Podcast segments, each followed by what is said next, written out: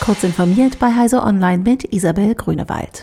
Die Weltgesundheitsorganisation WHO sieht den Klimawandel als die größte Gesundheitsbedrohung für die Menschheit an.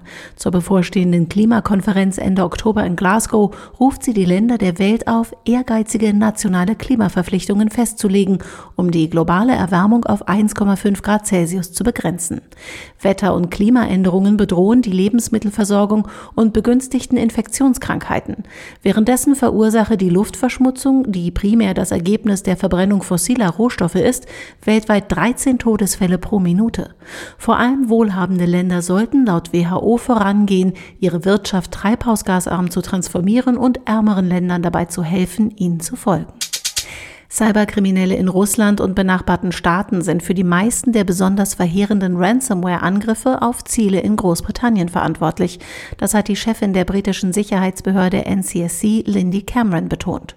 Sowieso gehe die übergroße Mehrheit der schädlichen IT-Aktivitäten von Kriminellen aus und nicht von Nationalstaaten, ordnete sie die Bedeutung der Bedrohung ein.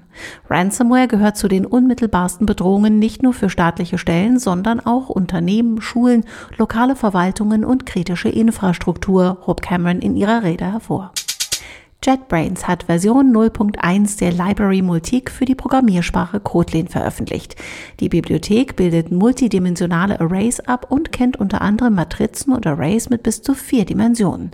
Sie kann mathematische Operationen sowohl über einzelne Elemente als auch über die Arrays ausführen. Die nun veröffentlichte Version 0.1 erweitert die im Februar erstmals angekündigte Bibliothek um Funktionen und Konstrukte wie komplexe Zahlen und LU-Faktorisierung. Außerdem Außerdem bringt sie Methoden zum Schreiben und Lesen der Inhalte in CSV-Dateien mit. Mit dem Radioteleskopverbund LOFA hat eine Forschungsgruppe spezielle Radiosignale von Sternen gefunden, die auf bisher unbekannte Exoplaneten dort hindeuten könnten. Sollte sich das bestätigen, könnte der Astronomie künftig eine weitere Methode zur Verfügung stehen, um nach Exoplaneten zu suchen, erklärte das Team um Joseph Callingham von der Universität Leiden. Diese und weitere aktuelle Nachrichten finden Sie ausführlich auf heise.de.